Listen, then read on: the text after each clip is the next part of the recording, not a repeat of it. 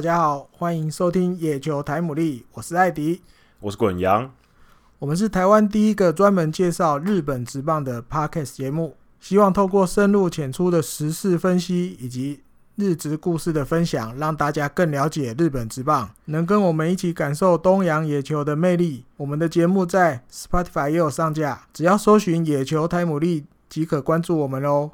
iOS 用户也可以在 iTunes 上找到我们。如果没有使用相关 App 的朋友，也可以直接透过 SoundCloud 收听。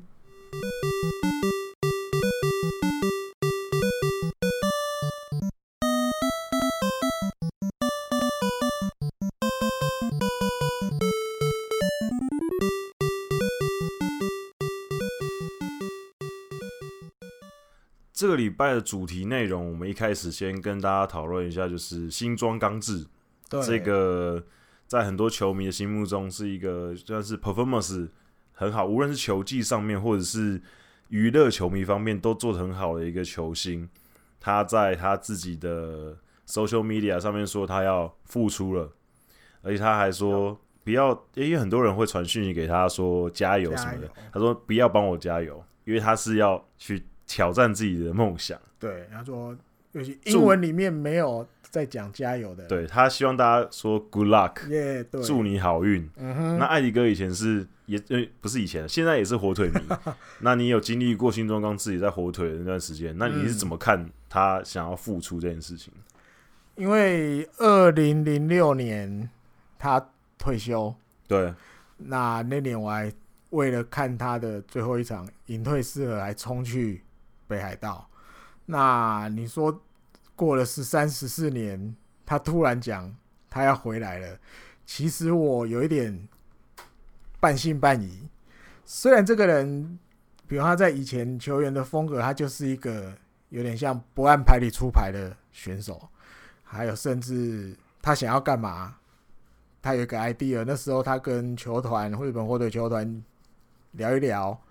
然后加上那时候是希尔曼监督，外国监督，嗯，其实都很支持他去做一些比较不是正常，对对对，日本选手会做的事情。对，所以他现在这次讲他想要回来，拿目标放在一年后的 tryout，我会觉得其实还是有点怀疑，我会觉得是不是他接下来想要为了什么铺路？我觉得啦，不不过可是你又很难会去怀疑他，因为如果有关注他，可能因为他现在自己在 YouTube 上面拍影片嘛，这个话题我们等下最后也会聊一下。他在 YouTube 上面拍影片，你可以看到他的身形体态基本上跟他当初退休的时候基本上是一模一样，没什么差呀，还是瘦瘦的，很精实。也对，对，而且他从二零一零年开始，他就都搬到巴厘岛去住了。对，所以他。应该算是长，已经有很长一段时间脱离日本、日本跟日本棒球这个东西。嗯嗯，所以我我的想法跟艾迪哥有点类似啊，就是他既然都已经抽离了这么久，他甚至好像也不再关心棒球的东西，不太关心了。那他为什么突然要回来了呢？可能也许真的有他的一些考量。可是就是大家会很期待，因为当他出来讲这件事情之后。很多球员都开始出来讲话哦，球员、教练，对，都出来讲话了。呃，大家都觉得，对啊，比如说像呃，就有新闻讲到坂口，对，对，坂口智隆嘛，嗯，他就有出来说，他小时候就是看着新庄刚志打球长大的，是他偶像，对，他觉得很帅，对，所以就是 很多哎、欸，他一句话而已，那我们还在想说他到底是真的还是假的时候，就已经可以掀起这么多的讨论，对对对对对，所以表示他。真的还是非常有影响力，影响力还是在。对，他在他在球员可能像坂口智荣这样说，就是他可能小时候看他打球觉得非常帅，怎么有人打棒球可以这么帅？因为一般日本人可能想说打棒球就是那种规规矩矩的，嗯，这样打棒球，他是算是一个突破常理的选手。然后他在球迷间的人气更不用说，就人气非常高。可是他一直没有在日本球界继续可能当球评啊、教练也好，其实很大一个原因是因为。他真的比较特特立独行，难以捉摸。有时候，对对对，嗯。嗯，就是球团可能你说你要找他进来当球队的教练，或是工作人员，甚至电视台可能要找他当球评，你可能比较难以掌控他的言行举止，对他有时候他可能会有一些受控制的。对，不太受控制，所以这可能也是他的直接果断离开球界，在他退休之后的原因。但跟他的个性有关系，他可能就是比较喜欢这样子漂泊，嗯，对吧、啊？还有，我记得他那时候刚搬到巴厘岛的时候，他每天都只做早上一定去做一件事，白天。就是他去弄了一块地，嗯，然后把那个地弄得像那个越野摩托车的场地，嗯，他就每天都去骑那个越野摩托车，嗯，但骑骑，我记得骑到前几年，那个人有点腻了，不想骑了，所以最近没在骑，嗯，可又开始养狗，又什么的，就是他在巴厘岛其实也过得很。悠哉，过得很滋润啊！对对对啊，好像一个地头蛇一样。我记得那时候有电视台去访问他，嗯、他就带着那个电视台的人到处去吃东西。嗯，啊，人家那边的人都知道那边有住着一个日本人，嗯，但是有的其实不知道他以前是明星选手。对对对对对，就一个日本人住在住在那里，他什么事都很悠闲这样。嗯。对，就是一个很酷的人呐、啊。嗯，那他现在就是主要就是像艾迪哥刚刚讲的，他可能很多兴趣，他就属于那种，我觉得他是属于那种想到什么，他真的很想要去做的，嗯、他就会去做的。做嗯、对，那可能像他之前就想要去可能海外生活，他就真的去巴厘岛买一个地，然后在那边生活。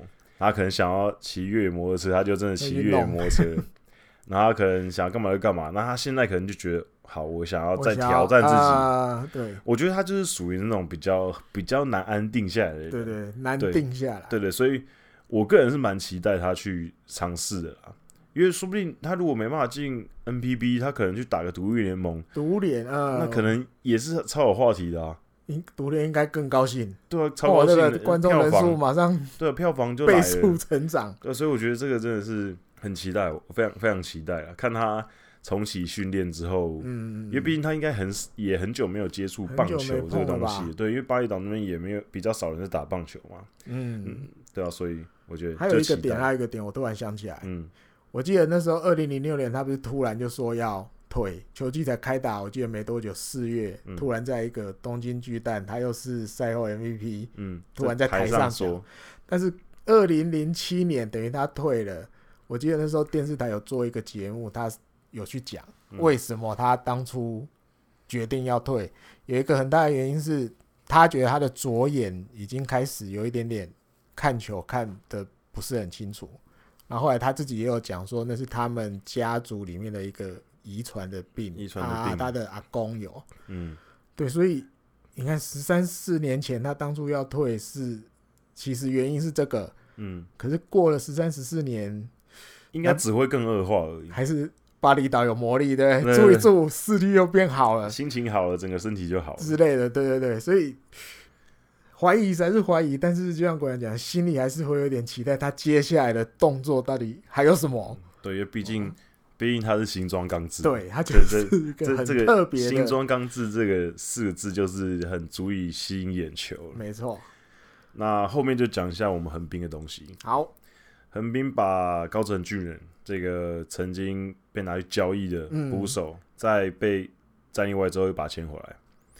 嗯，我觉得，嗯，要怎么说？因为原本高城俊人他那个时候被交易出去的时候，嗯，球队有非常多的中生代的捕手，比如说黑鱼根，嗯，然后林井，嗯，就跟他同一辈的有蛮多人的，嗯，所以可能球队那时候需要一个呃比较能够当领头羊的，嗯，那刚好那时候可能我觉得啦。可能欧力士真的跟阿光啊，的伊藤光可能真的真的没有可能貌合神离啊，所以就好哦，那我们就交易一个捕手这样子，因为其实欧力士很缺捕手，他没道理把伊藤光给交易掉，嗯所以我觉得可能那时候就有点貌合神离，所以就交易了。那交易完之后，其实大家也知道，欧力士其实就是要培养若月嘛，对，所以。在若月大量出赛的情况下，其实高层没有什么出赛机会。嗯，去到那边也是。对，所以被战力外之后呢，横滨现在把他签回来，因为横滨今年在战力外市场，他们把牺牲僵尸给战力外了。嗯。所以少了一个捕手的位置，嗯、那我觉得他们把他签回来也不是没有道理，因为伊藤光三十岁了，然后呃林井二十八岁，然后再来的话。呃，鹤冈二军的鹤冈也大概二十出头，二二十二十二十几岁中，嗯、所以他们可能觉得在想要再补一个中生代的，无论是在一军或二军都可以用，因为高层也才二十六岁，因为再年轻一点的话，比如说，因为我觉得我看到这个新闻哦，嗯，我直觉就联想到，哎呦，签回去，这已经是很少见的，嗯，那签回去其实代表当初把你交易掉。可能并不是真的不需要你。放弃你，对，我对你的评价还是有，只是可能因为一个什么原因放你出去。嗯，那哎，你现在变自由的身份了，嗯，我当然把你签回来，那就很像当初日本火腿把吉川光夫交易去巨人，嗯，就你也料不到，居然还有再把他交易回来的机会，对的的，而且才真的发生了，嗯，还真的。今今年的球季就马上再把集中功夫上一军用也有，那表示其实当初真的不是放弃。嗯，虽然那时候其实看到哇集中功夫走了，心里有点难过，可是哎、欸，居然还真的回来，表示球团还是知道这个选手的实力在哪里。嗯、那我们需要这个选手，我们当然就是要再把他找回来。对，因为像横滨现在中生代的，就是林井，然后就基本上鹤冈。嗯，这算是中生代的，嗯、所以他们可能会需要高层在一个中生代的，因为年纪稍长一点的就有互助跟伊藤光嘛，嗯、然后年轻一点的义子跟山本其实都还很嫩啊，还很小，对，所以就他们两个先不急嘛，山本跟义子先在下面养着，因为一个也才二十一岁，一个十八岁，慢慢养。嗯、那一一军轮值基本上互助功效跟伊藤光，那林井。跟高层又是中间那个，我觉得他们就是想要补补齐那个空缺啊。一个是七补齐七个，对，补齐七个，对对对，就是差不多二军，嗯、就差不多要这么多个。那而且其实说真的，高层也虽然说这样子，呃，又被交易，然后又被战力外被捡回来，感觉好像命运很坎坷。可是也不用这么快气馁，因为说真的，横滨现在的捕手阵，你说谁一定是先发，其实也说不准。哦，如果回来突然对啊，因为开眼了，因为其实。像互助啊，伊藤光、林井，今年就是这样轮流的先发嘛。啊、目前看起来应该是伊藤光会是最主力的那个，可是你也很难说就一定都是他。哦，对，因为我觉得真的也是很有机会，因为高层当初进来的时候也是很年轻，就被被中田监督授予就是他正捕手的，对对对，所以他磨练其实也算够了。我相信，而且他守备能力其实也算是有一定的水准。嗯所以我觉得横滨签他回来就是想要再让整个捕手阵的竞争再更更刺激一点，激烈一点啊，对啊，所以因为这几年一直找不到一个很稳的嘛，啊、对吧、啊？所以也希望可以刺激一些。嗯、而且我觉得高层回来，他可能在心境上面可能会有一些改变，应该会很不一样，很不一样。啊、对，想法说不定明年就整个拼开眼了。对啊，对吧、啊？主战捕手，对，说不定夺回，没错，说不定真的有机会。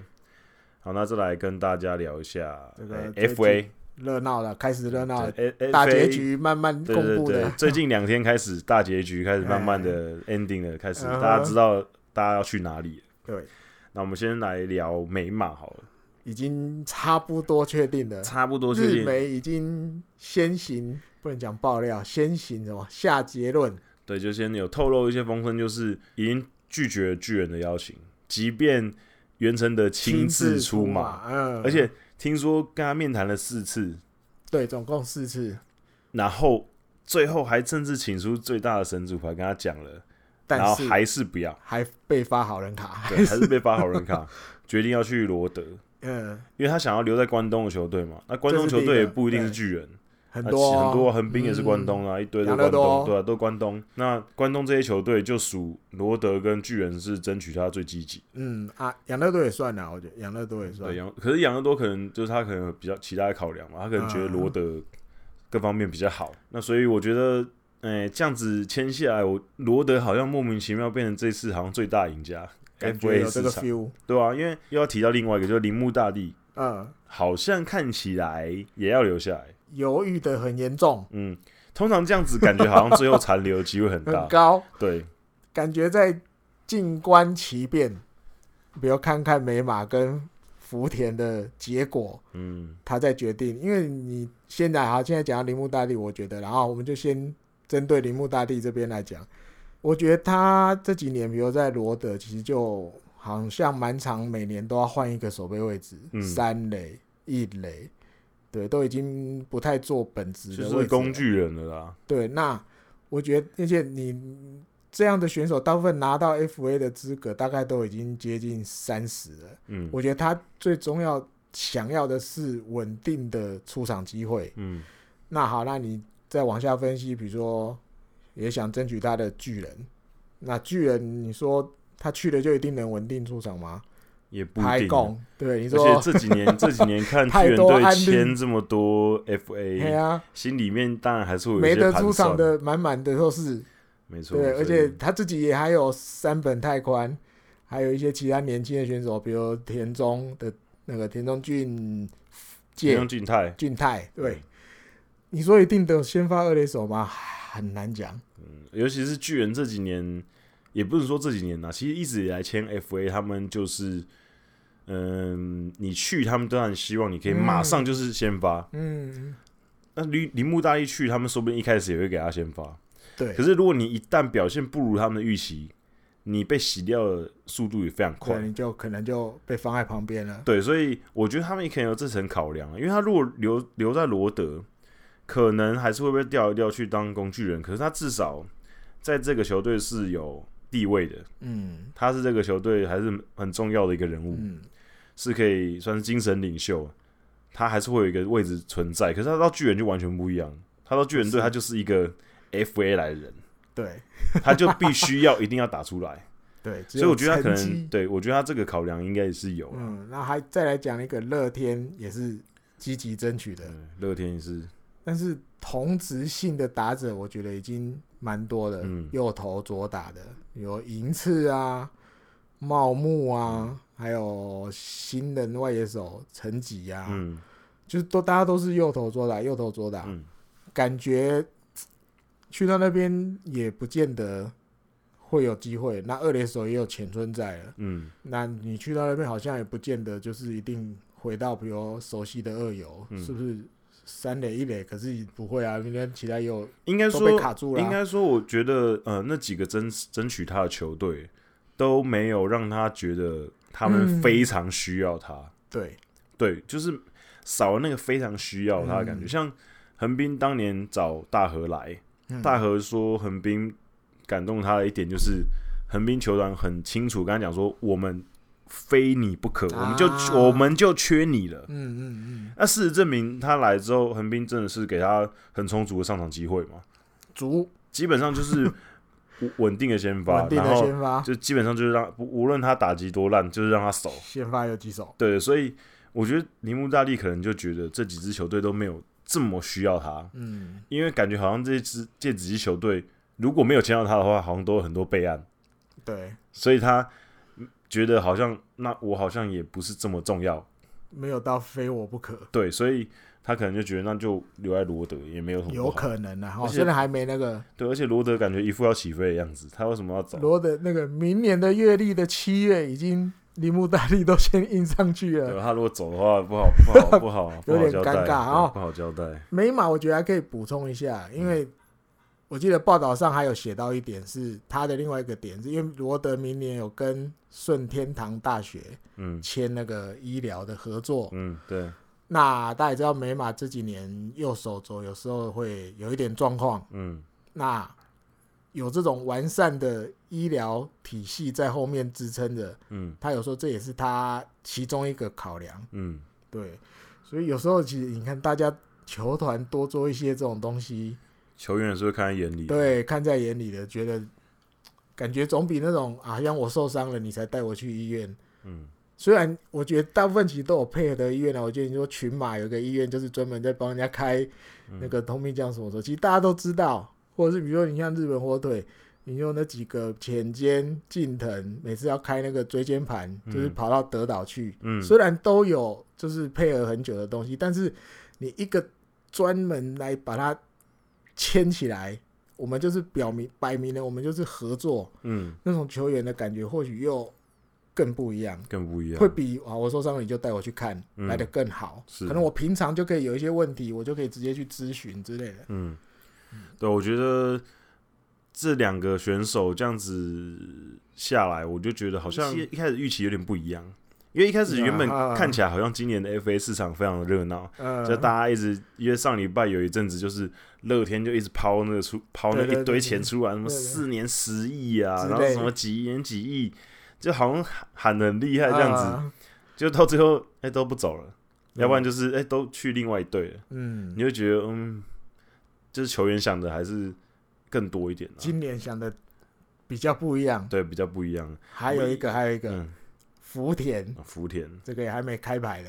福田，我觉得可能，我觉得福田跟铃木大地是不是两个在互等？互等，大家撑谁先决定？两个在撑，对吧？他说：“哎，你先决定好，你先决定，我要最后一个。你决定好了，我再决定我要怎么样。没有，因为如果铃木大地或是福田其中一个先签了，那剩下的那个人可能有更大的协议的空间啊，因为他就是等于我，我就是。”现在 FA 市场最大咖的，你要不要？对，你要不要嘛？嗯、感觉好像有更大的溢价的空间、嗯。因为福田其实我记得已经跟至少五个球团都会面完了，嗯，但是还没有做出决定，包含不留在软银也是选项之一，嗯，但有可能真的像滚阳讲的，他也在等铃木大地，嗯，可是目前感觉起来罗德的机会也不是没有，嗯。因为你说外野手罗德的呃青田啊，嗯，迪野啊，嗯，角中啊，大概都三十三、三十四、三十五了。嗯，虽然福田也有三十，可是毕竟还是少个三岁，还是有差啊。三十正当当打之年。嗯嗯，还有一个以前的故事可以拿出来讲，就是二零零六年的时候，福田高中毕业要。嗯打职棒啦，那那时候选秀还分高中生选一次，嗯、大学社会人又另外选一次。嗯，那那个时候本来哦、呃，福田这边他心里所属的就是要去想去罗德，嗯，但是因为那个时候罗德的监督就是那个他突然看到大林，嗯，煞到大林，觉得这个选手很好，这个投手赞，嗯，那大林当初是跟。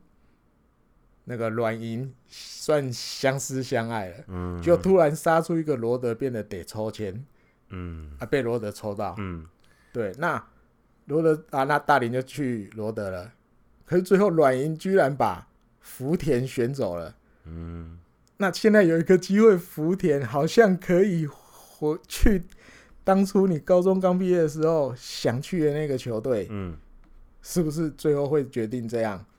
再加上另外一个，他职棒第一年，二零零七在软银二军的时候，遇到了鸟月裕介这个教练，对，长期都是大龙一路过来的。嗯，那在他职棒生涯刚起步的时候，鸟月裕介教练其实给他很多指导，就像他的师傅一样。那现在鸟月裕介在罗德当教练，所以可能会想要去找重的重新的师徒。对，对，再聚首一下，然后又是一个当初自己想去的球队，嗯，有可能，哇，那这样就三个全部，哇，那罗德真的是，这是大地在残留，哇，大买特买，全部结局通通在罗德，而且厉害了，对，而且你看美马学跟福田应该还可以再用一阵子，嗯，等到他们呃年纪又开始大之后。底下几个年轻人好像也差不多长好。了，对啊，那些对啊，藤原恭大，嗯，然后安田上线，嗯，对啊，说不定都长好了，对啊，完全，佐佐木朗希也都长好了，哦，就全部全部用全部用起来用起来，完美衔接，对，就觉得好像突然一片光明啊！我觉得罗德罗德米现在应该心情蛮好，真的大获全胜哦，今年。加油加油！那再来跟大家聊一下，也是跟。自由选手有关的，嗯，可是他们不是自由球员，他们是一群被战力外的球员，对，就是 try out 的一些选手们，嗯，那今年的 try out 其实这几年的 try out 一直人数一直在下滑，报名人数要。一直在下滑。啊。二零一六年的时候是六十五个人，嗯哼，二零一七五十一个，二零一八四十八个，嗯，到今年只剩四十三个了，越来越少，逐年下滑，因为大家都觉得好像。去了 try out 得到机会的机得到那个机会的可能性真的太低了，太低。嗯，对，就是这几年其实像我们刚刚说，过去三年一直在减低嘛。嗯二零一六年的时候，夏本奎当时是乐天，乐天那个战力外，嗯、然后被两个多签走一个。二零一七年，田代将太郎西武被战力外之后，又去了两个多。Uh-huh、然后三崎宪晴是我们 DNA 战力外，然后去了阪神。嗯，两个。二零一七是两个。二零一八年，我们台湾的廖任磊被巨人队战力外之后去了西武。嗯哼。软银的山下雅文去了巨人。嗯。中井大介巨人的去了 DNA，三个。所以其实，嗯、呃，每一年得到机会的人，真的，是真的就是那几个而已，真的很少。嗯、那今年是应该看，目前看起来好像是完全没有，一个都没有，好像还没有。对，哦，看起来好像是没有。十一月十二号测试完了嘛？对对对。啊，我们今天录音的是十五号了，好像过了三天了，嗯、好像还没有人接到电话。对对，就是因为呃，try out 的。这个东西从二零零一年开始，开始嗯、那这十八年来，总共六十五个人透过这个 tryout 得到再一次重生的机会。一年也才几个，不到四个。对，可是比如说，你看，呃，我稍微念一下，嗯哼，大概就很多年其实都是零个，那有几年可能是一个，那中间有几年在二零。呃，零几年这中间十年，其实有几年很多人，比如说二零零四年那一年有九个人，嗯哼，回来了。然后在二零零七年有七个，二零零八年五个，然后二零一零年有五个，一一年有七个，一二年五个，然后一四年七个。除了这几年之外，其他年其实就是在四个人，一个人。或是甚至没有，嗯，所以其实我觉得，嗯，不是这么一个呃机会很多的平台啦，所以我觉得可能也让很多球员觉得有其他机会，或是甚至有些球员他们没有参加 try out，他们直接有球团要，他们就不参加了嘛，啊、对吧、啊？像今年的岛基宏一样、嗯、try out 这个东西这几年这样子慢慢的递减，参加人数递减，其实这今年也有很多人在讨论这个问题，就是。那他还有再继续办下去的必要吗？哦、当然，可是正反两面都有啊。有些人就觉得至少有一个一搏的机会嘛。嗯，如果连这个机会都不给的话，那好像这些球员想要继续打球的球员，好像真的就没希望了。没办法，没有一个至少有一个小缝隙让他们有机会挤回去的机会都没有。所以我觉得，嗯，我我个人是觉得还有办的必要了。那可能有一些。可能是不是有一些可以改变的地方？嗯嗯嗯，因为像比如说有很多选手，他们透过 try out 回来之后，我自己看了一下名单，其实好像撑的也没有这么久。对啊，我觉得可能是呃，职棒球团也有意识到说，呃，被战力外的选手，他们被战力外可能真的是有原因的。嗯，那他们可能捡回来之后觉得，OK，好，这个东西好像真的没办法。补救了，没办法养起来。当然也有一些，就是例子是，好像回来之后好像还可以用的。可是那例子真的是真的少之又少啊。少对，嗯、因为很多人就是很年轻就被战力外。对，那可能有些球员就会想说，那我捡回来用一下。可是发觉也都还是不行。嗯。所以我觉得这可能也是一方面让球团开始没有这么喜欢在 tryout 上面选球员的原因，要不然就要要不然就是可能对方一战例外，他们忙觉得这个选手我要了，他就直接去谈了，那那个选手也不会参加 tryout 了嘛。嗯，所以你真的到了要参加 tryout 的程度的时候，可能就是前面人大家已经捡了一圈了，你已经是你已经是被战立完之后，被战立外玩完之后，你已经被捡剩了之后，你再去参加 tryout。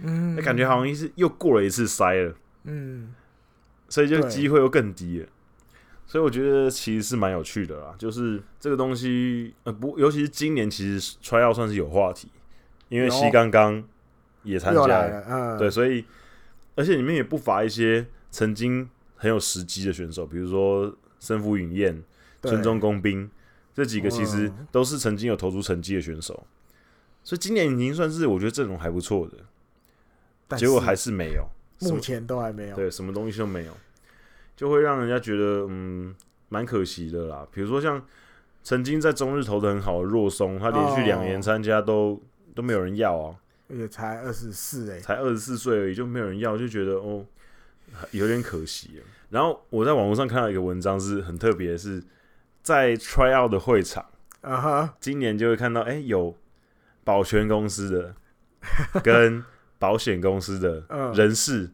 他们会在那个球场里面发名片给球员，就说，哎，有机会可以来这边找工作。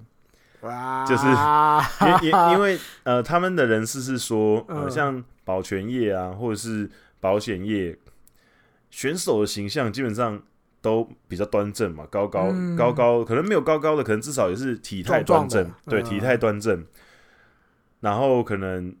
整个礼仪上面，因为从小打球的关系，礼仪上面也好，然后可能个性上面也有一些比较特殊的气，那个一些特质。嗯、因为你可以当职业选手，你可能比较可能别比别人更努力，或者是因为你被战例外，然后你又去参加 try out，你可能有那种韧性，韧性。他们觉得不放弃这种心理特质，然后再加上可能体态跟仪整个人的感觉仪态都很好。然后再加上被战力外这些选手，可能都是三十岁出头或三十岁以下，嗯，差不多。那他们觉得这个区间的人，他们还很年轻啊。那他们如果进去的话，还是很有机会可以在别的产业有很好的发展。嗯嗯嗯，对，所以他们就会想要吸引这些选手。那当然也会有一些很奇怪的感觉，就是这些选手之所以要去参加 try out，是因为他们还想要继续打球。对，那你在那边给他发名片。是不是在暗示？你是不是在暗示什么？是不是在暗示说，嗯、欸，你不要，你不要打球了啦，了你就你就来我们这边做就好了。就会觉得，嗯，欸、有一点，有有点太急了，是是奇票，有点奇怪的感觉。对啊，那个时候不发，好像也没机会发了。对啊，就是要有一个节点，就是在那个时候了吧？嗯，要增援或干嘛的？嗯，对，你说我刚看到资料，保险业务员也会。就是保险业的也会去这边发名片，对啊，我就想到，对，T 九生当年也有在日本火腿待过，嗯，我也蛮喜欢的选手，后来去养乐多，嗯，然后又被战例外，他现在就是在当保险业务员，会不会是？对，因为因为 T 九生长得高高帅帅的，哦，一八几哦，哦很帅哦，很端正，老婆也很正哦，对吧？感觉就很适合当业务员啊，对吧？所以我觉得他们会有这种考量，好像也不是没有道理。对对，因为那、哦、那些选手穿的西装，你看西装笔挺的，一百八十几公分，高高帅帅，好看很多，好看很多。对，所以我觉得 这也是一个很蛮有趣的。那也其实也没什么不好，就是球员去争取第二春，嗯、他们有其他的、啊、其他的一些好的发展也不错。哦、像比如说。呃，西武队前几年曾经选过一个选手叫美泽将，嗯，然后还有横滨之前有一个选手投手叫大田阿斗里，嗯，那他们两个其实，在被球队战力外之后，他们都走到自己的第二春了。哦、像大田阿斗里现在是在当扣班，就是哦，呃，交通警察哦，交通警察，他比较好考试。对对对，然后美泽将也是在当警察，警察就是。嗯，他们找到一个另外一个可以就是私利点，就是他们可以做的事情。嗯嗯，我觉得其实这样也蛮好的，也不错哈。对啊，因为毕竟真的不是每一个人都可以在棒球这条路上走完。对啊，因为寿命真的是比较短。嗯，你要一直撑在那边打个十年、十五年，真的是太难的事情，没那么简单。所以，嗯，这稍微讲一下题外话。嗯。有人就是，比如说那时候前阵子松坂要回西武的时候，嗯，或者是更早之前他去软银的时候，嗯，就有人说松坂感觉不能投啦，嗯，那为什么不退休嘞？嗯，我觉得，呃，当然我我也没有当过职业选手，艾迪哥也没当过职业选手，可是你应该可以想象得到他们的想法。你在这个产业里面待了十几年，嗯，你除了要有不错的实力让球团留住你之外，你也要够坚持，一直在做这件事情才行。对，所以你一直在做这件事情的时候，你当然自然不会想要轻易的放弃。嗯哼，所以你就会想要真的，尤其就是日本人，他们可能就会想要说，我想要真的做到，我真的没办法了，我才对，因为考虑离不离开，因为因为你可你你看很多选手的隐退，嗯、他们都是说他们可能在某一个时刻，他们真的觉得自己没办法了。嗯，比如说像艾迪哥刚刚讲的新庄刚志，他是觉得自己的左眼开始视力衰退，嗯，他觉得他不行了，看球看不清楚。对，然后像前阵子我们也聊过的 Messenger，嗯，他也是某一天比赛，他就觉得啊，他真的不行了，他真投不出他心里想要的，他真的他真的没办法投出 Messenger 的球了，对，所以他决定要隐退。然后三浦大辅那时候也是，三浦大辅他那时候也说他他觉得他没办法。成为那个可以帮球队赢球的人啊，对，所以，所以他们一定会到这个坎的时候，他们才会想说好：好好，我们放弃好。嗯，那松坂很明显的就是，我觉得他除了他可能个性上面可能也比较就是比较硬之外，嗯，我个人觉得啦，这我个人觉得他好像文章啊，或者他自己好像也都比较没有提到这一点，就是我觉得他自己有觉得他背负起。松坂世代的招牌，我觉得他觉得他要撑到最后一刻再倒下。啊，对，他一定要是这个世代最后一个倒下的离开的，对对对，我觉得他有这种感觉，嗯，所以刚好现在你这剩他了吗？差不多，对，所以我觉得快没了，所以我觉得他可能就觉得 OK 好，我已经撑到最后一个了，好，那我现在最后一个 one shot 试过西武，然后我回来。我看我可以贡献一些什么东西，然后就最后一年了。这个最后一个据点要他来画。对对对对，他要自己画，哦、他不要让别人去决定啊。对，所以我觉得其实有时候球迷们，哦、球迷们，你就想一下，这种你就会比较比较能够理解选手的想法了。我觉得这也是职业棒球的另一种魅力。我觉得你除了看球场上的球技之外，职业棒球就是还有很多这种故事。是人的温度了啊，对。的那种温度，就是深夜食堂的时间要来了，对对，就是因为真的很多很多人比较不能呃，可能讲话比较比较毒一点，或者比较酸一点，你会酸一些选手是什么薪水小偷啊，或者是什么头这么烂怎么还不退啊，什么东西的。可是你要想到，就是职业选手的生涯就是这么长，二十年，极限就在二十年了。那当然有超过了，像福普那种二十六年就不用说，那是异类中的异类。大概就是十五年，大概就是十五年，已经很厉害了。对，那你你可以想象到，你如果自己在工作，你一个工作，比如说你在一个公司上班，嗯，你就只能在，你就只能做十五年而已。十五年，那你当然会想要尽情的燃烧嘛。嗯，尤其是这个工作，第基本基本上第一个是职业选手的薪水很高，对，然后也有挑战性，因为其实很多选手到最后，其实我相信。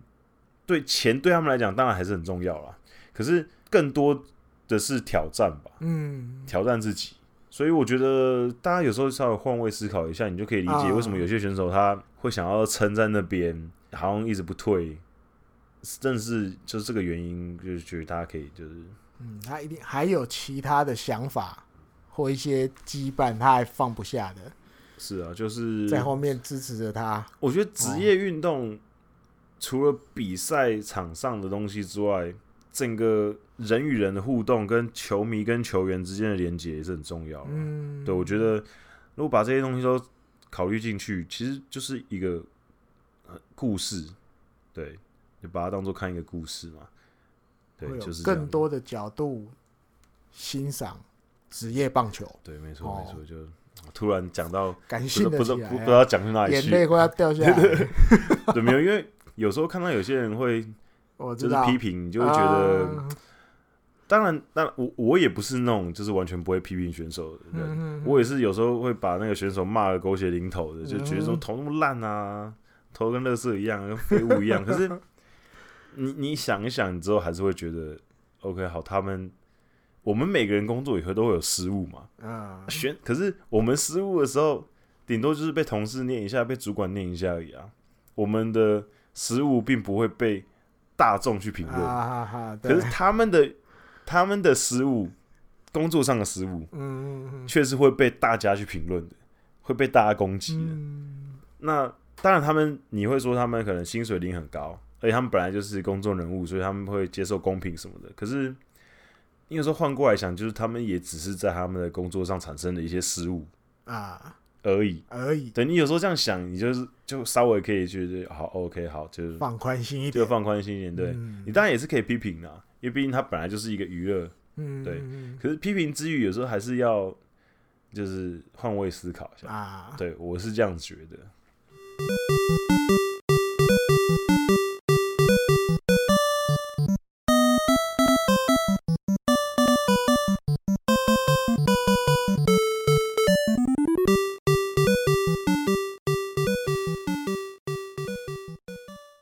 这个礼拜的滚羊的野球冷知识要继续跟大家分享上礼拜没讲完的球团队名的由来。嗯，上礼拜是跟大家分享中央联盟，那这个礼拜跟大家继续讲太平洋联盟的。那我们先从软银开始讲。好，先从 Hawks 开始讲。那 Hawks 这个名字呢，是从一九四七年那个时候他们还是南海的时候，他们那时候呢，南海电铁从进击日本军那边把这个球队呃买过来的时候。嗯他们决定了这个名字。啊，因为南海电铁它的呃他们的会社的就是应该是 logo mark 是一个有有翅膀的一个轮子。啊，对，所以考虑到那种速度感跟语感，就 Hawks 听起来好像那个语感很简洁有力，对，很很快嘛，嗯，因为他们想要讲求那个速度，那 Hawks 很简洁有力，所以他们就决定用这个名字，这个、对，选这个名字。那还有一个就是比较算是呃开玩笑的讲法，就是当时的他们的球员兼监督鹤冈一一人，他那个时候其实想要叫做就是另外一个名字，叫因为他那个鸟类我不太清楚他具体要怎么讲，可是是一种秃鹰类的鸟，秃鹰，他原本要叫南海秃鹰之类之类的，对对对，那个是一个英英文的外来语，呃外来语，那可是那种鸟类是属于秃鹰科的，嗯。可是因为当时他们的球团老板松浦竹丸是一个秃头，uh huh. 所以他们就觉得好像哎、欸，好像不太适合用秃鹰，有点尴尬。对，所以他们就用了 Hawks 啊。可是这个是开玩笑的，就是就是有一些人在传，对，好笑，对，好笑的说法，摇指部就对了，对对，摇指部对。不过就是他们就决定叫 Hawks，算是比较没有什么特别的原因啊，单纯就是因为那个速度感跟语感很好。嗯、那再来就是 Lions。西武。队，嗯、那他们在一九五一年西铁时代的时候，他们从球迷的票选去决定叫叫做、啊、要叫做 Lions。嗯、那当时、嗯、对当时正值就是手冢治虫，大家都知道是日本的漫画大师，大师。对，他刚好他连载的《森林之王》嗯，在一九五零年的十一月开始连载，然后那时候在全日本可以说是家喻户晓，人气非常高。那刚好。配合这个 image 的关系，然后当时大红。里面的主角，对主角大红，哦、对，因为是一只狮子嘛，狮子，所以就这个原因，那那个时候他们就球迷票选就觉得，那我们就叫 Lions，嗯，对，那这是跟这个漫画有关的。然后再就是 Buffaloes，欧力士，欧力士，那欧力士的名字大家也知道，它是从近铁啊用过来的，合并啊，对，那时候合并的时候用过来的。那当时原本呢，一开始因为近铁的沿线，它经过伊势志摩那边的时候，名产是珍珠。那原本是有想说要用近铁珍珠这种队名，嗯、可是后来呃，一九五九年的时候，他们当时的监督千叶茂就任。嗯，那因为千叶茂在呃球员时代是一个给人觉得很热血的一个选手。球风，球风很热血，然后对，然后那时候球、啊、球迷都会叫他猛牛啊，叫绰号对不对，绰号就是一个热很热血的选手。嗯、那因为这个关系，呃，很多球迷就很喜欢这个名字，嗯，那所以他们后来球队就觉得，那我们就叫做近铁 Buffalo，变英文，对 Buffalo，对对，猛牛对。那后来从 Buffalo 又改成 Buffalos 啊，对，就是稍微改一下，可是就是沿用到现在。然后再就是艾迪哥的 Fighters，Fighters 对，那火腿队它的队名是火腿斗士队，嗯，那一开始是一九七三年的时候呢，他们呃球球团把球球队买下来之后，就那时候就呃在网就是那不哦不是网络上，那时候就 还没网络，那时候就跟球迷们就是应募，然后投票，然后得到了这个名字。可是其实 Fighters 是第十名。第一名是 Jaga，，Jaga，对，Jaga 就是爆爆。那当时其实是想要用这个名字，这个名字是第一名。可是因为这个名字在一九五二年到一九五四年的时候，阪神的二军就用过这个名字，那时候叫做大阪 Jaga，大阪 Jaga。对，所以重复，他们就可能想说不想要跟人家一样。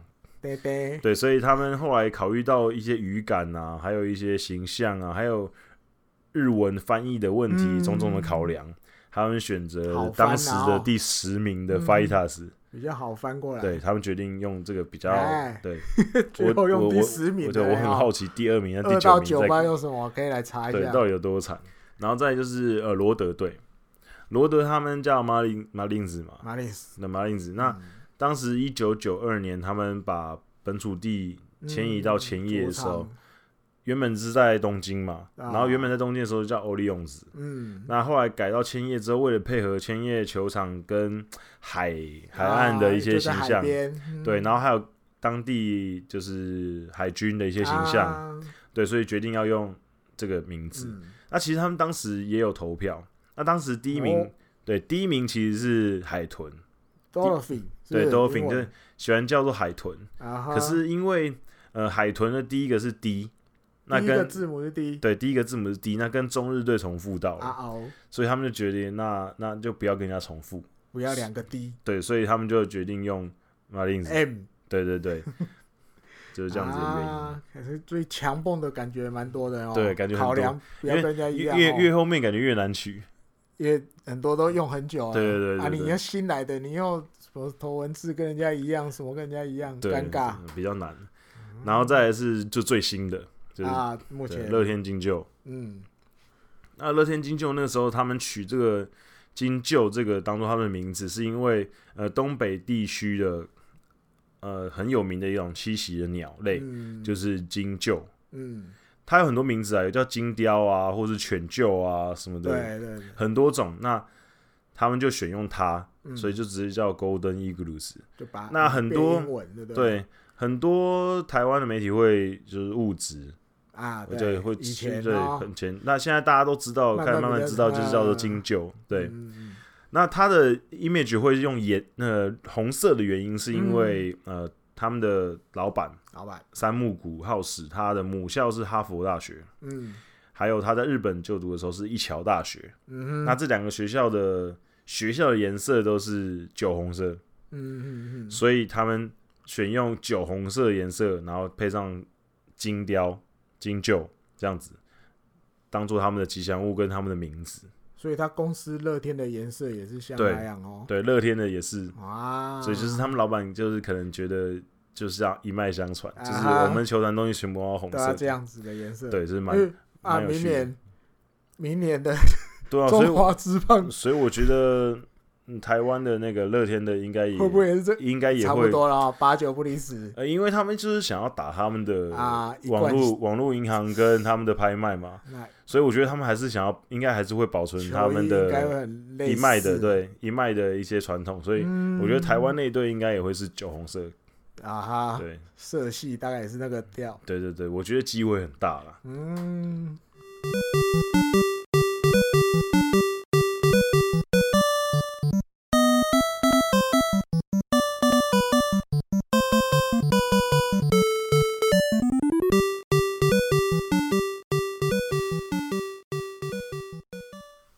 那这个礼拜艾迪来嘴一波的单元，我们来稍微跟进一下时代潮流，好吧？虽然因为我有时候真的觉得我老 Coco，嗯，年轻人在用的东西，有的我真的就是没有走入我的日常生活中，嗯、比如说看 YouTube 这种东西，你像我的子女哦，他们现在都是每天。没有，我现在也是，我也是重度的 YouTube 使用者，对对，我每天都要看 YouTube，我可能我甚至可能打开 YouTube 的时间比打开 Facebook 或者什么时间还要还要多，对，嗯，所以但是这几年开始，我发现有一些潮流也改变了，对，日本直棒蛮多 OB，甚至现役选手。啊也有，对，对。他们开始有点在当 YouTuber 的感觉，嗯，那我来讲讲。哦、呃，当初为什么会我就会注意到这些好了？好，那一开始是觉得好像想要多看一些 教人家打棒球的东西，所以我那时候偶尔看的时候，我发现了，哎、欸，时髦红点，嗯，哦，这个厉害，这是球员生涯手背也不错，嗯、打击也有点西武的 OB，对对对对，他开始录一些教小朋友很基本打球的影片，嗯，而且都是他实地操作的，嗯。就是有小朋友在旁边什么什么，他或者他自己亲身去示范，你会看到，因为看到好多比较基本的东西或一些观念啊。有时候可能我自己去打软式棒球的时候，我就试试看，反正好玩嘛。嗯。后来，哎呦，中村纪阳也开了，嗯，因为后来他退休了嘛，他自己开了一个，就是类似也有打击教室这种棒球学校的东西。嗯。我觉得当然多少有宣传的感觉，嗯，可是他也开始做这一块。他们两个就比较偏，我觉得像技术，对技术导向，就是简单教大家打球。到了去年，有一位高木峰老前辈，嗯，哦，这滚阳一定知道，横滨的，对他们就是电视上很常出现在每天晚上的节目对小耳朵了，小耳朵里面有个直棒的新闻，啊，他是班底，哎、欸，可是他开始他也跨足 YouTube，嗯。开始讲一些，比如他那时候我记得有两有另外两个年轻人跟他搭配，等于三个人一组。嗯，那两个人好像就是专门在问问题。嗯，那当然就高木回答。嗯，或者是示范，或者是问他一些以前你当选手的时候什么事情怎么样，好笑的什么的，有趣的，或者是比如名名场面，嗯，他来回忆一下。慢慢慢慢，哎呦不一样，感觉有做出成绩了。嗯，我刚去查，目前。他的 YouTube 高木峰，嗯，订阅人数已经有超十五万以上了，蛮厉害的，算厉害了，害大概一年多而已吧。嗯、我记得在去年才开始，真的开始正格在做。嗯，那做一做，我觉得有有，他们也发现可以这样经营的。对对对，有可能有日本日本比较后知后觉，有接受 嘿，他就开始拉那个直棒新闻节目里面常出现的其他 OB，对对那。他或许有问过一些年纪比较大的，可是目前我没看到，反而都是比如像片冈毒死，这稍微年轻一点的，嗯，李奇智也这个讲话就是超好笑、超有料，对，而且很爱、很敢讲、很敢讲，对对对，对，他们也都开始开设自己的 YouTube 频道，嗯，开始录一些东西，嗯，那还有一个很特殊的，他是立原降生，嗯嗯，立原降生就是他他 他。我觉得可能我巨，我觉得巨人队对他可能有点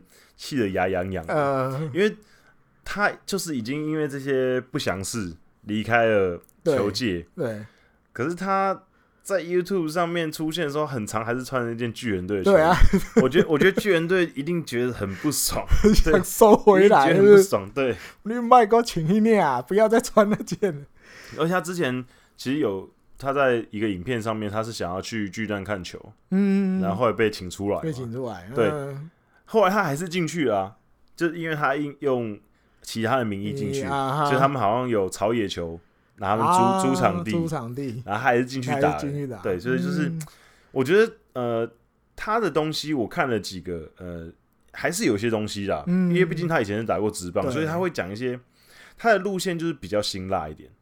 比较比较比较娱乐娱乐的，就他会讲一些呃，大家对职棒选手好奇的东西，好奇，对，比如说呃钱啊之类的啊，或者是呃私底下一些生活，对对对对，他就比较娱乐性，他就跟前面讲的，他跟比前面几个前辈比较不一样，前面几个前辈是属于评论型或者技术教技术指导型的聊天，那他是属于娱乐型的八卦型的，对对对对。那说真的，他的频道其实订阅人数也蛮多的哦，我记得也不少。也是有个几万人，嗯，所以嗯，也算是一条路啦。毕竟也不要把他的路踩得太死嘛，对。对，只只是只是我虽然有时候会看他的影片呐，可是我个人其实也没有这么喜欢他，呃，因为因为他给我的感觉就是真的，好像就是这样子吊儿郎当的。对，对他他就是对，你现在看到他那个脸，还是觉得。就他那个调调，就是感觉就是哦，反正我就我也不在意大家知道我以前怎样怎样，对，对，什么赌博啊什么的哈，对，反正他就他就一副觉得说我就是要消费巨人队啊，啊，所以他就是一直穿巨人队的球衣，对，所以我个人是没有那么喜欢他，可是他的影片有些还算蛮有趣的，有有有，对对，可以我觉得他选秀前他就故意录了一集。对，你是高中生的话，要怎么可以吸引球探注意？对，你大概做到哪两点，你就大概有机会进职棒了。一个身高一八零以上，对，虽然这个很难去后天加强。一个球速一五零以上，嗯，两者都具备，大概几乎八九不离十，有机会进去了。嗯，没具备，那你好吧，想个方法，对，去大学补足什么什么的。他就讲一些这种东西，就是有时候可能我们球迷没有办法去想到的东西啊。嗯他愿意用他用，毕竟他在那个圈子里面待过，嗯，他也是这样被选的，嗯，他大概知道球他们在想什么，对，蛮是那个是蛮有趣的，那个我也有看的，啊，其他有几个其实也算算是有一点，有有有点内容，对，有点内容，可是大部分我还是没那么喜欢的，对，最近这一两个礼拜有有两个算是菜鸟型的 YouTuber，但是名声应该说应该说是这这最近讨论度蛮高的啊，对。就是有一个是我们前面聊到的新装刚，新装钢制，一个是很多人说被棒球耽误的 YouTuber 达比修，达比修，对，以前大概只在推特放放话，现在没有了。现在他可能有 GoPro，我觉得。可是其实其实我 前阵子，呃，我我前几天去逛达比修的 YouTube，发现，他其实三四年前的时候就有在录了，就有在录影片，可是他那时候就呃比较少更新啊，他是最近。呃，最近两三四个月开始比较频繁的更新啊哈，对，我觉得他可能就想说，哎、欸，他想要做一下这个东西，因为如果比较常在 follow 达比修的 Twitter 的朋友，应该会知道他其实就是一个很爱讲话的人，就很很爱发表自己意见的人。虽然他在海的另一边，对，他很很爱发表意见，然后他也很敢讲，嗯，对，所以我觉得他可能也没什么包袱，然后再加上他本来就是属于那种很喜欢评论的人。因为大家知道他有也有出过书教人家怎么投变化球嘛，嗯，他就是一个喜欢研究棒球、喜欢评论棒球、很有自己棒球思考啊，思那个棒球的理解的人，所以他他做这东西我完全可以理解。那他最近比较红的事情是，他会有讲一些自己以前的事情。比如说讲他以前高中的时候抽烟的事情啊，对对对，然后进入职棒也有继续抽烟的事情啊，嗯，就其实还是蛮多人看的。可是他因为他现在也没有字幕，所以可能要日文比较好一点选，会比较完全懂。对对对，因为其实我们在听也是没有完全懂他讲什么，因为他现在影片很简陋，其实他就是拍。然后拍好之后直接上传。对，你还可以看到他可能调镜头。对对对对，就是他基本上也没什么后置。调镜头。对，也没有在做好，也没有在后置的。对，那就好。大家好，我是达比修。对对对。对，可是没办法，因为他是达比修的关系，所以他的东西就会有人看。Yes。对，不过呃，蛮有趣的啦。像我最近看他一个影片，是他在练用左手投球。啊，我看到。对，我觉得蛮有趣。他用左手投球，球投出去的球感觉。也蛮有威力的，蛮不错的。嗯，还有新装，我觉得还有一个，他影片里面，因为我记得他一开始他好像切了四集吧，三集还是四集？嗯，他好像是他就看着一个今年日本一的一个比赛的片段，第几站我忘了。嗯，反正就是一个玩家号，嗯，接到一个高飞牺牲打球，要回传本垒之类的。啊，他也新装也。很坦白，如果他没骗人的话，他就很坦白的讲，诶、欸，这个选手我其实并不知道是谁。嗯，那他如果做一个回传球、接球回传的动作是这样的话，诶、欸，巨人队的外野守备教练应该可以被 fire。嗯，怎么会教成这个样子？嗯，那他也另外觉得说，因为他觉得你会要回传奔垒，你怎么会完全没有一个往前冲？然后接球助跑，因为这样的动作会带动你回传本垒球的速度。对，对你不会是站着接到之后，然后才跨步要传，这样一定球比较没有力气。嗯、他就觉得你要回传，你一定是要一个往前冲一点点，接到球顺这个势传回去，这样球才会快。嗯，那他想想他自己又讲，嗯，他在比赛中会有这样子的反应。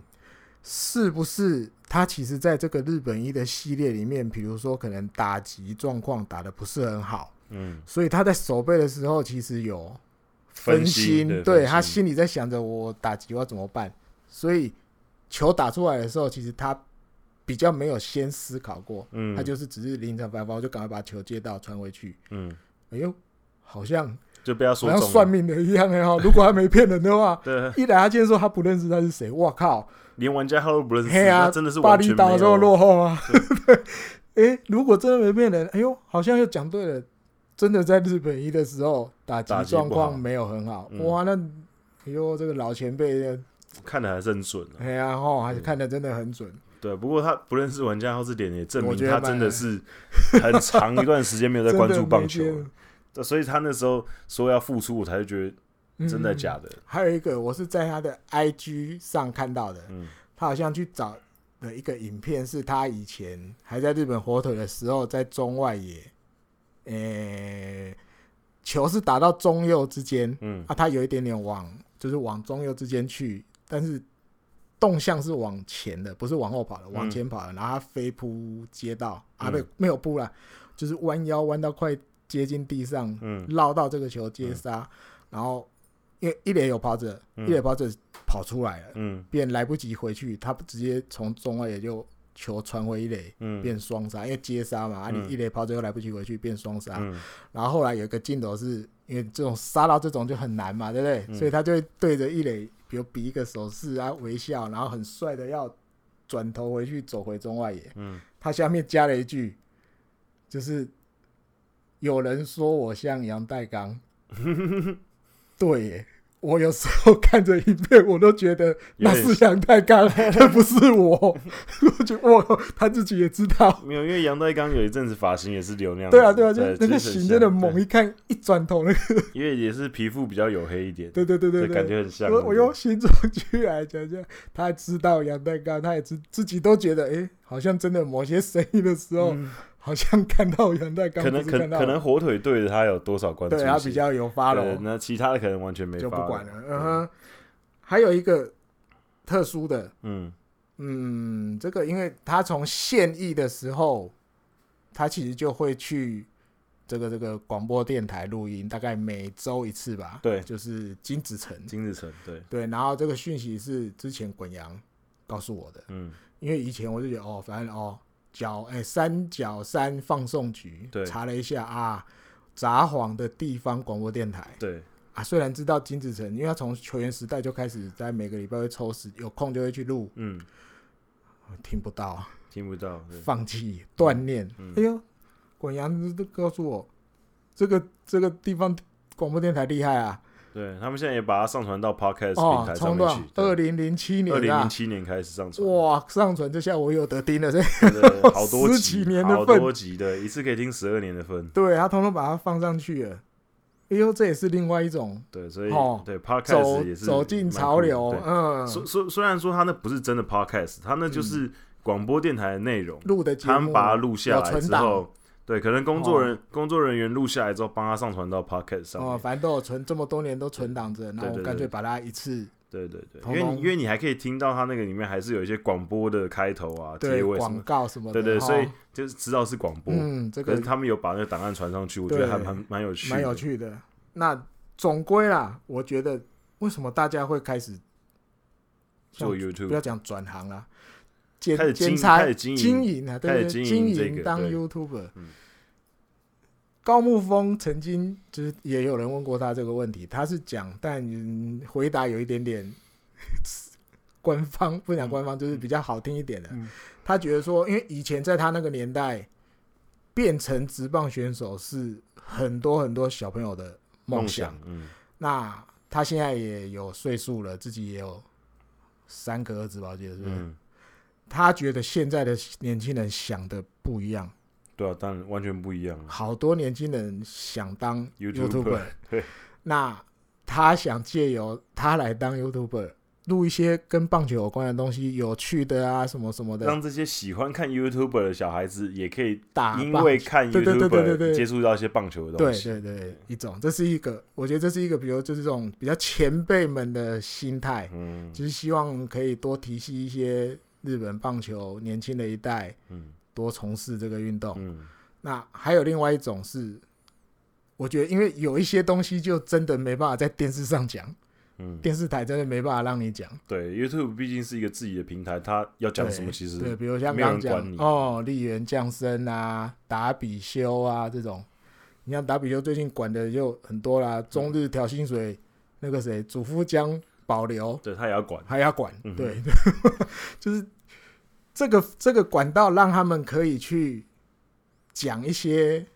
可能在电视台上，或者是在一些比较怎么讲比较官方的地方不能谈的东西，对，他可以怎么讲，就是照着他自己的想法去告诉给大家。当然，可能你如果是现役的选手的话，可能还是会有一些包袱啦。可是像刚刚说了很多都退役了，然后是或是打比修，其实美国职棒其实对于选手在自己的。social media 上发一些文字，嗯，其实他们没有管的这么严呐，你不要太 over 就好了。嗯嗯，那日本职棒可能比较可能稍微没办法，慢慢来。对对，對，好，对。但是总有个达比修在海的那一边看着大家，是是是，一生监督。对对对，你一联盟。对对对，是是是。对你一球界吧，我觉得他连球界，日本球界有一些，比如投手什么。年轻投手限制球数，他也要发言。对对对，他高中然后他就是很喜欢发表自己的看法。对对对，我觉得这样也蛮好的，就是他的个性这样子，说明可以带起一些年轻选手，可能也是大家也会开始评论一些东西啊，或者是对一些事情的看法变得不一样。对对对，OK，这就是一个潮流，然后对对，那大家有空之余有有想要多了解的，也可以，我们刚刚名字都有念出来，对，可以去找一下，搜寻一下。就可以看，嗯。那今天节目就到这里结束。那大家记得要去 Spotify 或者是 iTunes 上面搜寻我们的节目《野球台牡蛎》。那大家就拜拜喽，拜拜，拜拜。